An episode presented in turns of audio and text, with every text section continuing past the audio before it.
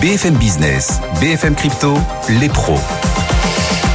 L'avenir est le seul endroit où l'on est chacun, où l'on est chacun certain de passer le restant de nos jours. Et la blockchain en contient une fraction. La blockchain et les cryptos sont donc à l'honneur chaque vendredi sur BFM Business grâce à nos pros des cryptos. Ils sont là. Elle vient de nous rejoindre, Claire Balva. Bonjour Claire. Bonjour Guillaume. Cofondatrice de Blockchain Partner, directrice blockchain crypto pour KPMG France. Il nous accompagne aussi, comme chaque vendredi, Owen Simonin. Bonjour Owen.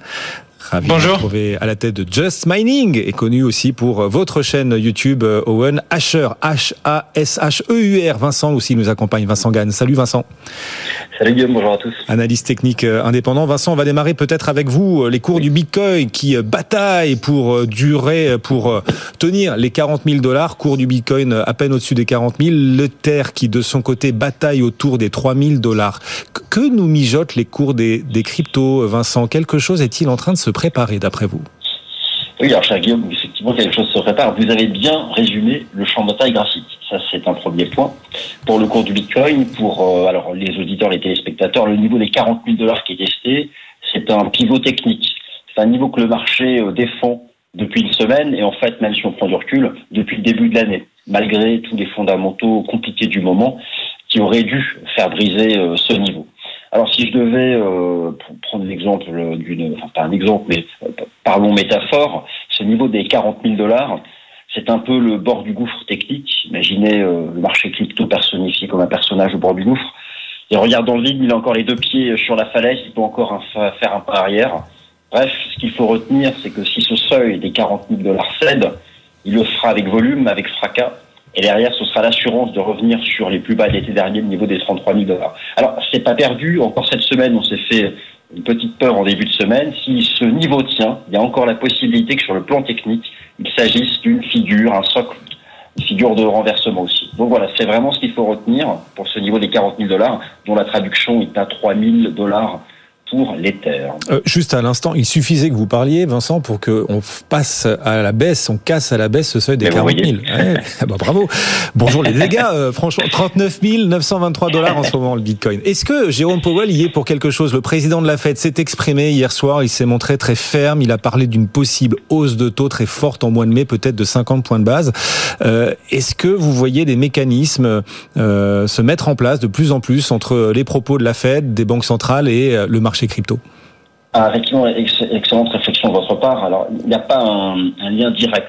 Euh, Il n'y a pas un lien direct sur le marché crypto. Euh, le marché crypto est encore bien trop jeune pour euh, apparaître quelque part dans la to-do list de la Réserve fédérale des, des États-Unis. Mais, mais, la Réserve fédérale des États-Unis, à travers sa politique monétaire et surtout les perspectives de sa politique monétaire, et à travers aussi les mots prononcés par son président, donc Jérôme Powell, elle influence les euh, marchés boursiers les plus importants du monde, notamment le marché action.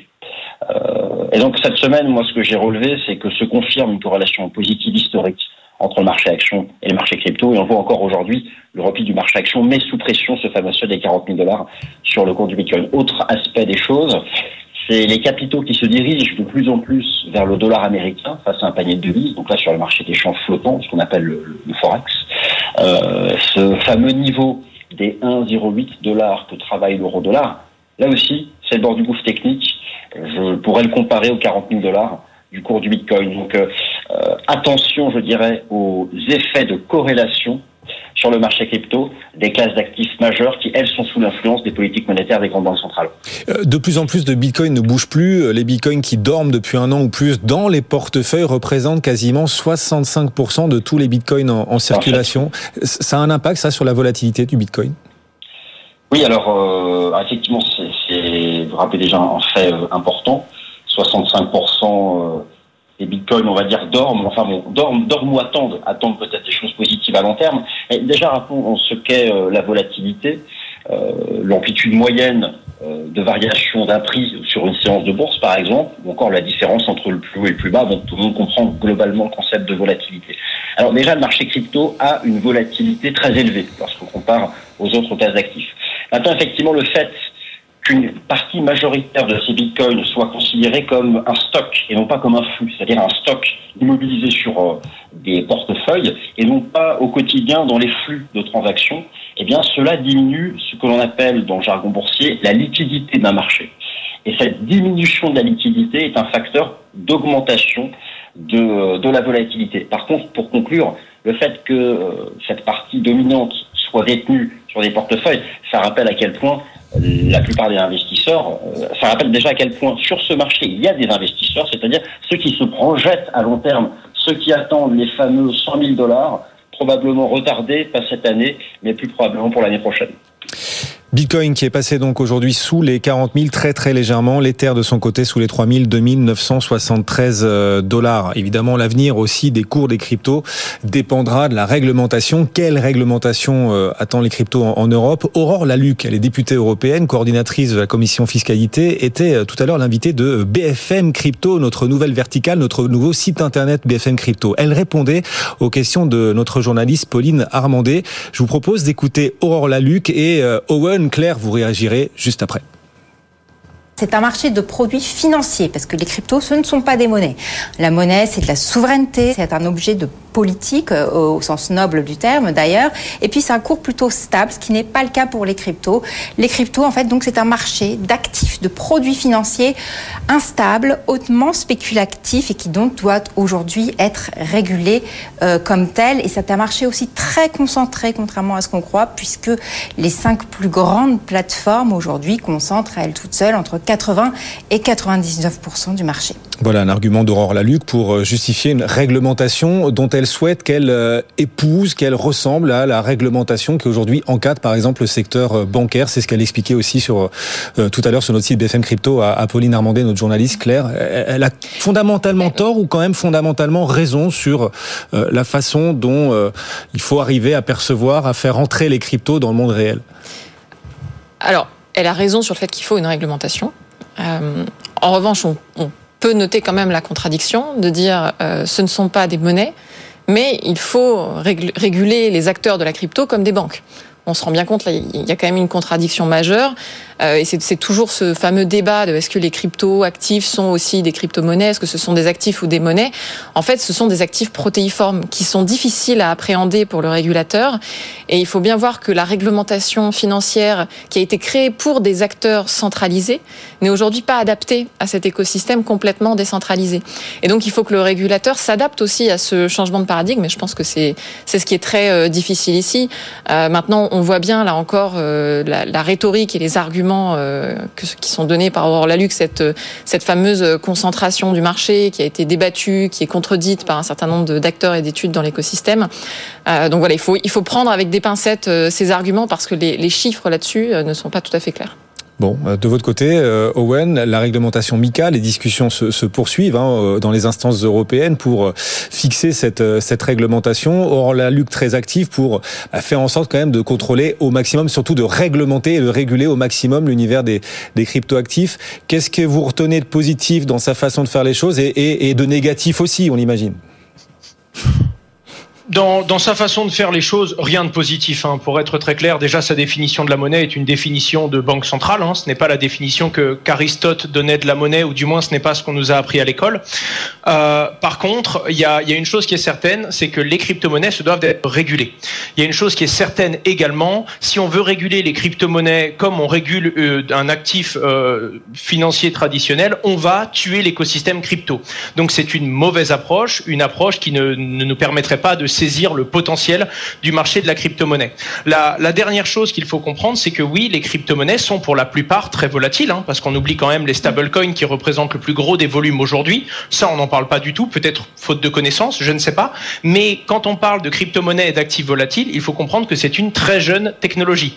Les Pandora Papers, un scandale de la finance traditionnelle, c'était 13 000 milliards toutes les crypto-monnaies réunies aujourd'hui, c'est 1800 milliards. Si au tout début d'Internet, on avait pris les premiers sites Internet et on les avait considérés comme des actifs, on aurait sûrement dit ce sont des actifs très volatiles, il faut tout de suite les réguler. On aurait sûrement à ce moment-là raté la tendance d'Internet, raté la révolution d'Internet, simplement parce qu'on n'était pas capable de comprendre qu'une jeune technologie peut être très volatile. Malgré tout, il faut un cadre, encore faut-il qu'il soit adapté à cet mmh. écosystème. Claire. Oui, complètement d'accord avec Owen. Et pour reprendre ce, ce parallèle avec Internet, on, on, oublie parfois, mais à l'époque, il y avait des personnes pour défendre aussi le fait qu'il fallait euh, des cartes de presse, le titre de journaliste pour pouvoir écrire des blogs. Donc il faut bien se rendre compte qu'une nouvelle technologie ne peut pas être régulée comme l'ancienne. Et, et, je reprends aussi l'argument de Madame Laluc sur euh, ce, ce, fameux qualificatif de monnaie. Une monnaie n'a pas forcément un cours stable. Il y a plein de monnaies dans le monde qui n'ont pas un cours stable, euh, qui sont en train de perdre drastiquement de la valeur, et pourtant ça n'empêche pas nos gouvernements de les considérer comme des monnaies.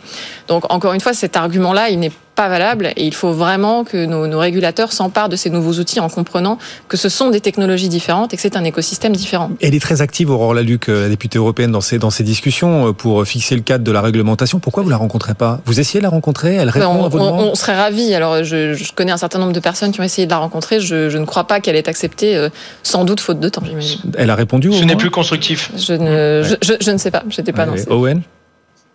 Euh, elle répond, et pour le coup, en fait, ce qu'il faut comprendre, c'est que ce n'est plus un débat qui est constructif. Au début, elle s'est adressée un petit peu maladroitement aux crypto-monnaies, mais j'ai pas eu l'impression, en tout cas, qu'il y avait de mauvais fonds et de mauvaise volonté.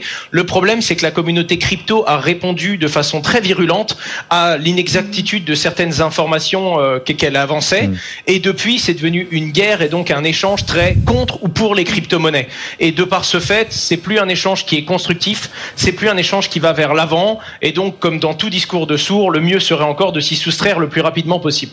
Bon, c'est pour ça qu'on essaie nous aussi sur BFM Business de faire monter en puissance la pédagogie, d'apporter de la visibilité à toutes ces thématiques, la finance de demain dont on espère que la France en sera l'un des leaders. En attendant cette future réglementation européenne, l'écosystème d'ailleurs continue de s'inventer, de s'auto-inventer jour après jour. Après la folie des crypto-monnaies, de la DeFi, des NFT, on voit maintenant l'émergence de nouvelles marketplaces. Une marketplace, c'est un endroit où se lancent des NFT. OpenSea, la plus connue, mais également Binance, Coinbase et même Logan Paul lancent leur propre marketplace de NFT. Pourquoi, euh, Claire, autant de marketplaces? Quelles sont surtout leurs, différences, les points qui les distinguent? Alors, on voit effectivement en ce moment un, gros mouvement vers les NFT. Hein. Moi, je l'observe même au quotidien avec mes clients. Il y a beaucoup de grandes entreprises aujourd'hui qui veulent émettre leur NFT. Donc, c'est clairement la tendance du moment. On voit différents types de plateformes. OpenSea, c'est le leader euh, assumé hein, du marché aujourd'hui. Euh, on voit des projets se lancer. Logan Paul, justement, qui veut créer une plateforme, par exemple, pour euh, permettre aux gens d'acheter des fractions de NFT. Vous savez qu'il y a des NFT désormais qui se vendent très cher euh, et qu'on n'a pas forcément les moyens d'acheter des NFT qui valent euh, milliers, dizaines de milliers, voire centaines de milliers d'euros. Donc là, l'idée, c'est de permettre d'acheter des, fractions de ces NFT. Mais ce que je trouve particulièrement intéressant, c'est cette tendance des plateformes d'échange centralisées à aller sur ce marché des NFT. On le voit notamment avec Coinbase et Binance, qui ont des projets de, création de marketplace de NFT.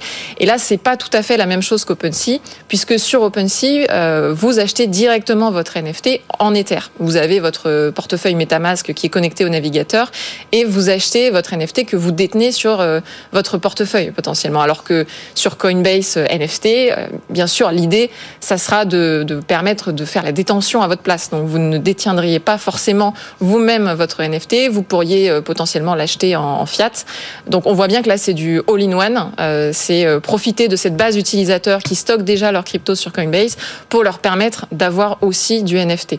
Et on voit en termes de, de volume la différence, hein, puisque sur OpenSea, on a un million, un million et demi d'adresses qui ont interagi avec le portefeuille OpenSea. Sur la waiting list de Coinbase, on est déjà à plusieurs millions, je crois entre 4 et 5 millions de, personnes qui se sont inscrites sur cette waiting list. Donc pour OpenSea, qui est le leader du marché aujourd'hui, euh, c'est une vraie concurrence très importante qui est en train d'arriver de la part des grosses plateformes d'échange centralisées. Et comment, Owen, les professionnels, les personnes qui nous écoutent, les particuliers aussi, peuvent-ils profiter de ces multiples marketplaces? Et est-ce que ce sera les marketplaces vraiment the place to be, le nouvel endroit incontournable, la grosse tendance du futur? Alors, pour être totalement franc, je ne pense pas. Je pense que c'est une tendance aujourd'hui, oui, parce qu'il y a de plus en plus de, produits qui ont besoin de ces marchés secondaires en fait, hein, ces, ces marketplaces. Euh, la particularité, c'est que un, c'est pas abordable à tout le monde. La plupart des gros, ce sont des grosses entreprises qui se positionnent. Ensuite, c'est un marché où très rapidement il y a eu énormément d'acteurs. On est passé de très très peu de plateformes très utilisées à énormément de plateformes qui vont commencer à se battre sur un marché et il y aura probablement à la fin un oligopole, c'est-à-dire deux ou trois grosses plateformes qui détiennent le gros du marché, comme dans la plupart des, des marchés de ce monde d'ailleurs. Et pour finir, comme c'est un marché secondaire, ce qu'il faut comprendre, c'est que les marchés secondaires sont vraiment très strictement régulés dans le monde de la finance traditionnelle. Aujourd'hui, les NFT ne sont pas encore régulés, ils ne sont pas encore définis par la loi. On doit encore avoir une interprétation juridique pour savoir qu'est-ce qu'un NFT, est-il assujetti à la TVA ou non, comment ça fonctionne, est-ce qu'on a le droit de la racheter, leur vendre, de faire des profits, comment sont-ils fiscalisés. Et donc tout ça, ça va se clarifier très rapidement. Très rapidement, 6, 12, 18 mois, je ne sais pas, mais ça va arriver. Et quand ce sera clarifié, il y a de grandes chances qu'il qu'il y ait besoin d'une régulation, voire même d'une licence pour proposer un marché secondaire. Et à ce moment-là, pour pouvoir émettre sa marketplace, ce ne sera pas aussi simple, alors qu'aujourd'hui, n'importe qui peut créer sa propre plateforme. Donc il y a différentes plateformes aujourd'hui qui proposent plus ou moins de frais. Comme tout le monde se fait la guerre pour prendre des parts de marché, un utilisateur peut aller à l'endroit où ça coûte le moins d'échanger ses NFT, par exemple. Il y a également certaines plateformes qui vont couvrir une blockchain A, une blockchain B, alors que pour échanger des NFT sur une blockchain C, il faudra aller vers une autre plateforme. Donc on est vraiment au début, il y a une grosse émulsion, mais pour le moment, ça semble plus être une tendance pour les entreprises qui ont déjà des communautés et qui peuvent essayer de rentrer dans cette fameuse course à la marketplace la plus utilisée. Claire, on a fait le tour? Non. Ouais, on, on, alors on a presque fait le tour. Moi, je, je crains quand même une forme de d'essoufflement hein, sur ce sur ce marché parce qu'il y a eu une telle hype euh, qu'aujourd'hui on voit beaucoup d'acteurs se positionner. Alors tant des grandes entreprises qui créent des NFT que des plateformes d'échange centralisées qui créent leur euh, leur propre plateforme aussi. Et euh, la, la vraie question, ça va être euh, est-ce que les volumes vont suivre? Oui, on continue du coup à faire de la pédagogie autour de, de tout cela, euh, essayer de voilà participer à apporter un maximum d'éclairage grâce à notre Dream Team sur BFM Business. Le vendredi, les pros des cryptos, et désormais aussi du lundi au jeudi, le club BFM Crypto, notre nouveau rendez-vous quotidien consacré à tout cet univers. Il faut d'autant plus en faire de la pédagogie qu'il reste quelques arnaques quand même dans cet univers. Le FBI a ouvert une enquête contre les créateurs du projet Safe Moon, la crypto-monnaie qui promettait des retours faramineux, mais qui a plongé depuis son pic au mois de mai dernier. Plusieurs accusations donc de fraude et d'arnaque. En détail, Owen, euh, quelles sont ces accusations portées à l'encontre des créateurs de SafeMoon alors déjà, quand on entend parler d'un projet où l'une de ces ce sont justement des retours faramineux, Normalement, ça ne doit pas être dans la, dans la proposition de valeur d'une quelconque crypto-monnaie. Alors, cette crypto-monnaie, très longtemps discutée, beaucoup, beaucoup de gens la considéraient comme une arnaque, mais sans preuve réelle pour le moment, et il y a eu une grosse hype communautaire une très grosse tendance. Euh, Aujourd'hui, il y a des accusations, principalement d'un utilisateur qui s'appelle Zilla, qui a fait une vingtaine d'allégations contre SafeMoon.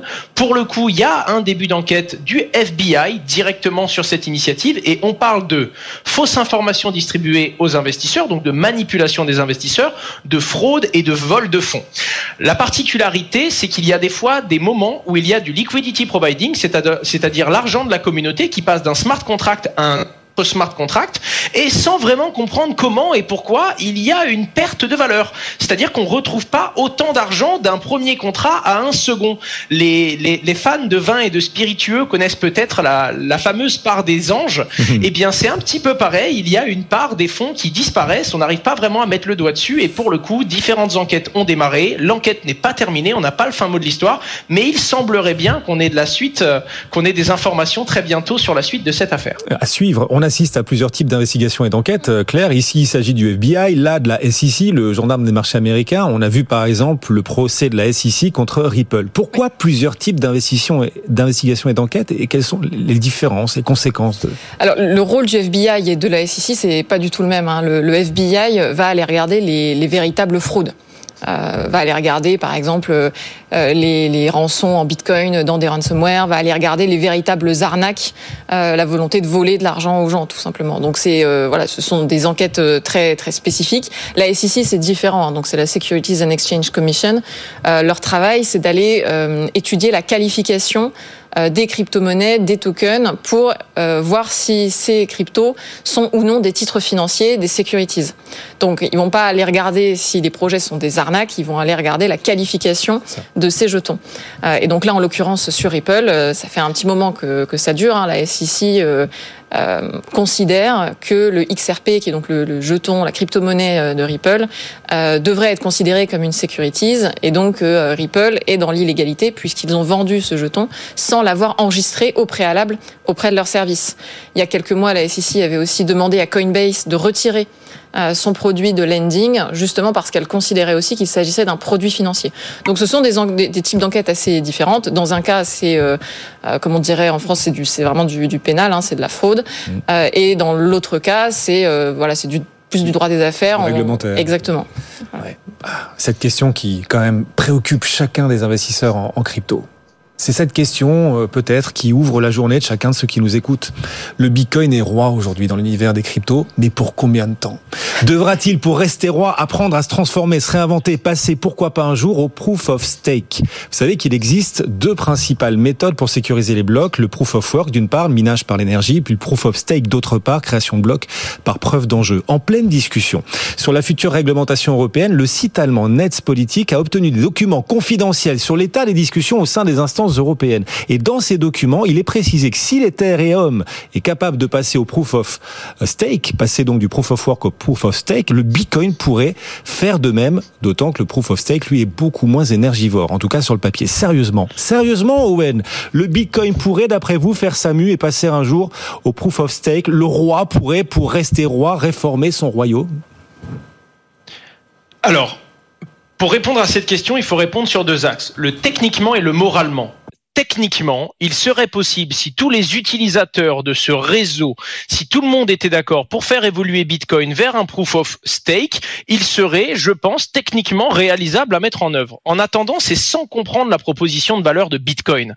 Parce que moralement, non, ce n'est pas possible. En tout cas, à l'heure actuelle, avec les valeurs que porte Bitcoin, faire passer Bitcoin d'un work un proof of stake, ce serait simplement reconnaître que l'on n'a pas compris pourquoi Bitcoin avait été créé et que l'on n'a pas compris pourquoi le proof of work propose et a une proposition de bien différente du proof of stake. Le proof of stake est peut-être très utile sur Ethereum parce qu'il est très scalable, très peu énergivore et qu'il permet donc une programmabilité et des usages le, les moins coûteux possibles et qui permettront du coup de, de réaliser beaucoup beaucoup de use cases sur l'écosystème Ethereum. Ce n'est pas la proposition de valeur de Bitcoin. Sa proposition, c'est justement cet accès invulnérable, ce réseau décentralisé et rien n'est aussi sécurisé qu'un proof of work. Faire évoluer déjà que l'Union européenne pense qu'elle peut proposer au Bitcoin de passer sur du proof of stake, ça veut clairement dire qu'ils n'ont pas compris qu'est-ce qu'était Bitcoin, comment ça fonctionne? Et quelle est son histoire depuis 2009. Et ensuite, ce serait juste penser que Proof of Work, Proof of Stake, c'est la même chose. Non, le Proof of Work et la taille du réseau Bitcoin aujourd'hui en fait la monnaie, la crypto-monnaie la plus inviolable du réseau et la plus décentralisée, où aucun gouvernement, euh, enfin, aucun gouvernement ou aucune grosse entreprise ne pourrait prendre le contrôle et prendre la main sur ce réseau. Il appartient à ses utilisateurs et à ces différentes personnes qui participent à sa sécurisation. Le proof of stake, bien que plus efficace sur certains points, n'a aucun comparable d'un point de vue de la sécurité et d'un point de vue de ce que Bitcoin propose aujourd'hui sur le réseau. Sauf que Bitcoin n'est pas seul en son royaume, c'est pas le seul service en proof of work. Est-ce qu'il existe beaucoup d'alternatives Est-ce qu'elles sont ces alternatives aussi efficaces que, Bitcoin en proof of work? Alors, il en existe. C'est vrai que la plupart des nouvelles crypto-monnaies ont plutôt tendance à se créer sur du proof of stake. Euh, mais il existe bien sûr d'autres crypto-monnaies en proof of work. Alors, euh, pour moi, elles sont principalement de deux types. Hein. On voit celles qui euh, essayent de ressembler à Bitcoin ou qui, qui, se sont créées à partir de Bitcoin. C'est le cas, par exemple, de Bitcoin Cash. C'est le cas de Litecoin. Donc, ce sont des crypto-monnaies qui, qui ressemblent à Bitcoin. Euh, mais qui ne sont clairement pas aussi euh, puissantes que Bitcoin et qui ont une proposition de valeur qui est finalement assez peu différenciée euh, par rapport à Bitcoin. Puis il y a un deuxième type de crypto-monnaie, ça va être les Monero, les Zcash, euh, qui euh, vont, proposer de pouvoir faire des transactions moins traçables, un peu plus anonymes, si je le dis grossièrement, hein, par rapport à, Bitcoin. Donc là, c'est une proposition de valeur effectivement qui est différenciante. Elle fonctionne aussi en proof of work, elle ne plaise pas du tout aux, aux régulateurs. On peut s'interroger quand même sur la pérennité de ces protocoles-là avec l'arrivée de ce qu'on appelle les secondes couches, vous savez, sur, sur Ethereum, qui vont permettre de faire beaucoup de transactions et qui vont elles aussi utiliser des technologies similaires euh, à ces fameux euh, protocoles euh, et donc permettre aussi une anonymisation des transactions. Les pros des cryptos, c'est chaque vendredi. On voulait aborder une dernière thématique, mais je vous propose de la garder pour la semaine prochaine, d'autant qu'elle est passionnante. Donc il faudra absolument qu'on l'aborde, hein, cette thématique. Gardez-la bien au chaud. On réserve le suspense à tous ceux qui euh, nous suivent, vous suivent fidèlement chaque euh, vendredi. Merci beaucoup de nous avoir accompagnés une nouvelle fois. Claire Balva, cofondatrice de Blockchain Partner, directrice blockchain et crypto de KPMG France. Merci beaucoup. Owen Simonin aussi, sa société Just Mining et sa chaîne YouTube euh, Asher. Un grand merci aussi, on le salue, à Vincent Gann, analyste technique indépendant. Et vous savez que les pros des cryptos, c'est toujours chaque vendredi vendredi, puis désormais aussi les autres jours de la semaine, du lundi au jeudi, à la même heure, aux alentours de 16h30 sur BFM Business. Vous retrouvez le club BFM Crypto avec euh, le reste de notre Dream Team toute fraîche pour vous aider à, à, comprendre euh, le mieux possible et désormais au quotidien tout cet univers émergent. Merci beaucoup à tous les trois. Le CAC 40 toujours en repli, très très net repli d'ailleurs d'1,9%. Le club à suivre, l'autre club, le club pour suivre le potentiel des marchés financiers. Ce sera juste après la pause. On se retrouve dans moins de deux minutes sur BFM Business.